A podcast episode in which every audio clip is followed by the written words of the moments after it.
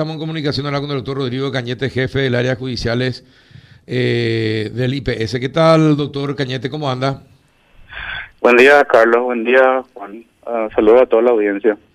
Bueno, doctor, eh, desde hace una semana que sale esta información acerca de la sentencia de la Corte que pondría en peligro los fondos del, del IPS.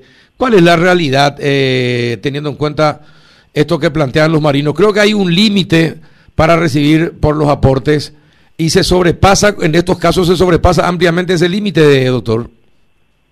Eh, sí, así mismo es, Carlos. Nos llama la atención que este tema surja ahora, porque ya es una sentencia, digamos, del año 2016, que en su momento ya se interpuso, se han eh, usado todos los resortes legales para que el IPS pueda ejercer su defensa en, en esa acción, eh, los que fueron rechazados por la Corte. Y sí, lo que hicieron estos marinos es eh, hacer una acción de inconstitucionalidad contra la Carta Orgánica del IPS que establece una la jubilación máxima que puede recibir un asegurado que es de 10 salarios mínimos. ¿Y cuánto, y, de acuerdo a la sentencia de la Corte, cuánto, cuánto más reciben? Eh, no, y todas estas personas que accionaron generalmente tienen, como son capitanes de barco, eh, reciben salarios entre 60, 80, 100 millones de guaraníes mensuales. Sí, sí, sí, sí. Y, Cierto. y ellos lo que objetan es que ellos aportan de más, pero solamente pueden recibir hasta 10 salarios mínimos. ¿Y eso dice la ley? Sí, eso dice la ley. Como, como vos sabrás, el IPS pues, es un sistema, un fondo de jubilaciones que constituye un sistema de reparto solidario. Entonces se establece un, una jubilación mínima y una máxima para justamente para poder subsidiarle a los que ganan menos del mínimo, se usa los excedentes de los que ganan más del máximo. Así funciona. Y sí, eh, efectivamente, no es un fondo de capitalización, ¿verdad? No, es un fondo de de reparto solidario colectivo. Y bueno, y si la, si la Corte es la máxima instancia, ¿a quién se tiene que recurrir entonces? Eh, Carlos, ¿cómo es? Eh, acá al IPS le están condenando en una causa de la que no fue parte. Nosotros somos un tercero, pero no tuvimos intervención y nos están condenando. Entonces, el recurso legal que, que establece la ley procesal es la acción autónoma de nulidad, donde un tercero puede la nulidad de un juicio del que no fue parte, pero le afecta a sus intereses. Claro. Eso se planteó ya ante un juzgado de primera instancia.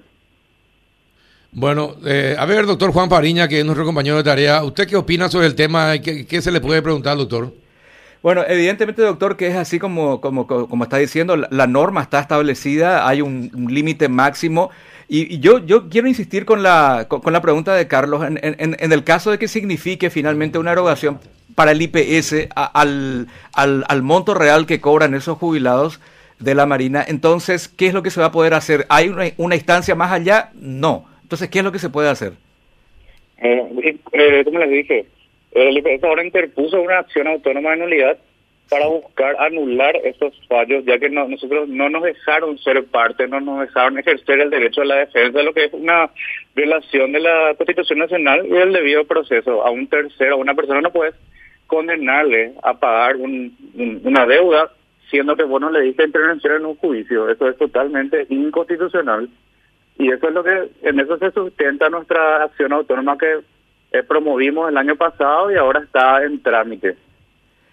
Eso quiere decir que la decisión está con, efecto suspensivo, o sea, no, no hay, ahora, no se está ejecutando eso ahora, no se está pagando. Sí, actualmente se pidió una, una medida cautelar de suspensión de los efectos de, de la sentencia y eso, esa medida se encuentra en estudio en un tribunal de apelación con efecto suspensivo. Eh, pero ah, Juan y doctor, ¿qué es lo que, a ver, desde el IPS, ¿qué, qué acciones se pueden presentar si la Corte, la máxima instancia, eh, emite una sentencia? Eh, ¿qué, ¿Qué más se puede plantear? Ustedes piden la anulación y ¿quién tiene que anular la sentencia de la Corte?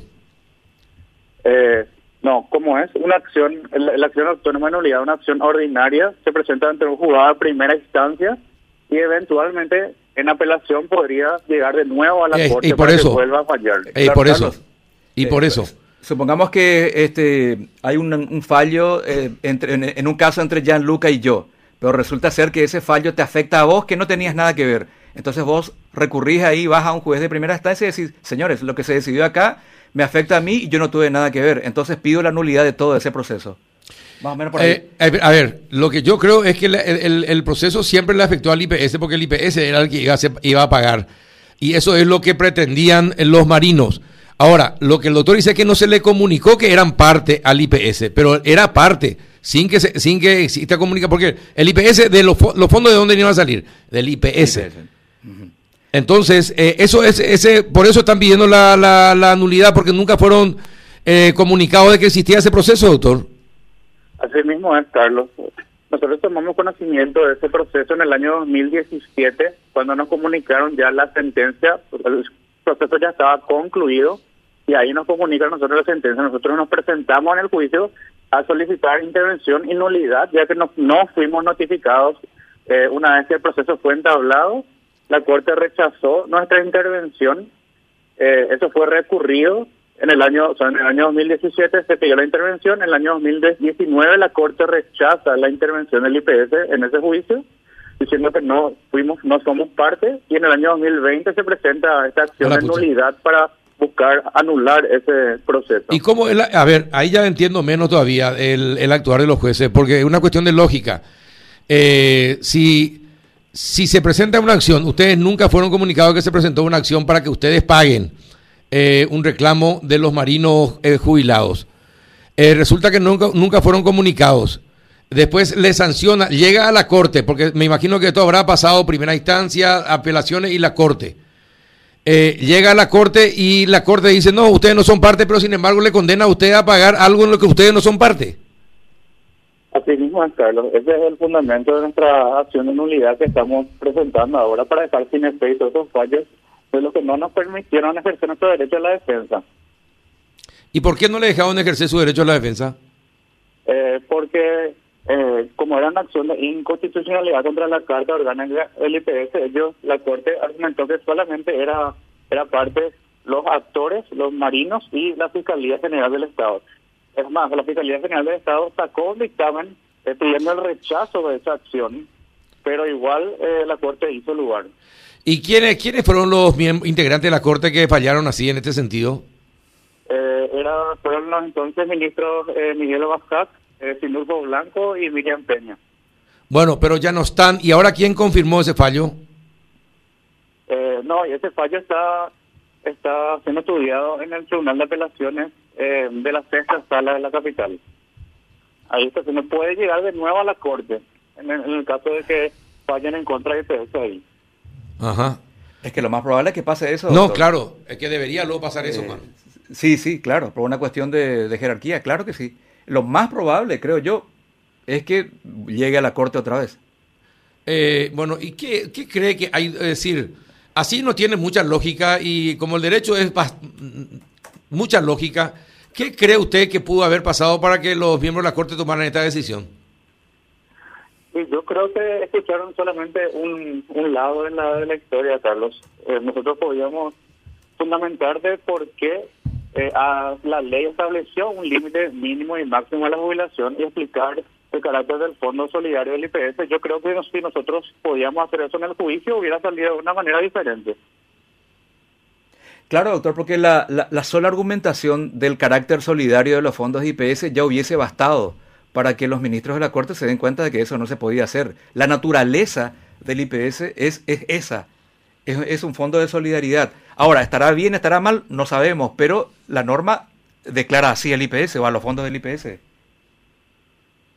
Sí mismo, en todo caso, si la gente considera que esto es injusto, deberían haber cambios legislativos, pero eso ya no, no nos atañe. Esta, esta norma está vigente desde el año 90, 92 y las personas que recurrieron sabían en ese momento las reglas, digamos, a las que estaban sometidos y eventualmente justo cuando estaban a punto de jubilarse dicen, ah, no, sabes que esto es injusto para mí y voy a recurrir. Nos, nos parece muy extraño también eso.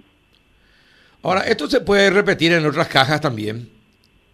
Sí, se puede repetir, Carlos, porque estas normas, estos límites máximos y mínimos de los haberes jubilatorios están presentes en las leyes de todas las casas públicas.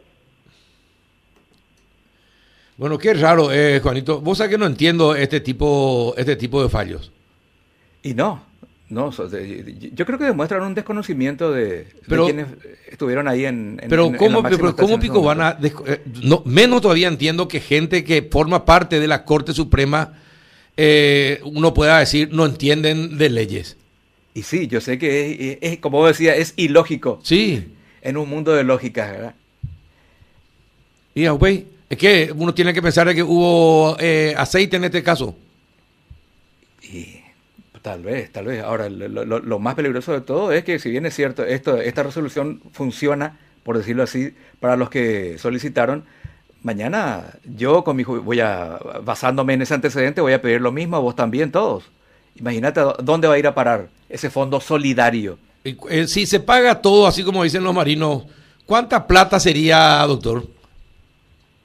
Eh, eso no, no tengo ahora conocimiento, Carlos, porque eh, los marinos que habían recurrido en su momento eh, fueron 129, de los cuales tengo entendido que tres en ese momento estaban jubilados y ahora creo que son 29 los que se están jubilando. Eso puede depender porque con el paso del tiempo van a ir jubilándose cada vez más de ese grupo y ahí lo que va a ir creciendo el, monto reclamado. Ah, yo escuché algo así como 6 millones de dólares en principio, 30 mil millones de guaraníes aproximadamente. Ese es un reclamo que están, están haciendo administrativamente un grupo de esos marinos, 30 creo que son, están, pero ellos no están recurriendo vía judicial, están solicitando por la vía administrativa ese pago. Bueno, ¿y qué va a hacer el IPS ante esta situación? No, y el IPS está está utilizando todos los resortes legales para dejar eh, esto sin efecto, ya que consideramos que, que violaron nuestros derechos a no dejarnos participar de esa acción. Bueno, vamos a seguir atentamente y te pido, doctor, que nos mantengas, por favor, informado de, de, cómo avanza este proceso. Sin problema, Carlos. Un abrazo, doctor Cañete, éxitos. Muchas gracias y saludos a la audiencia. Muchas gracias, el doctor Rodrigo Cañete, de la asesoría jurídica del IPS.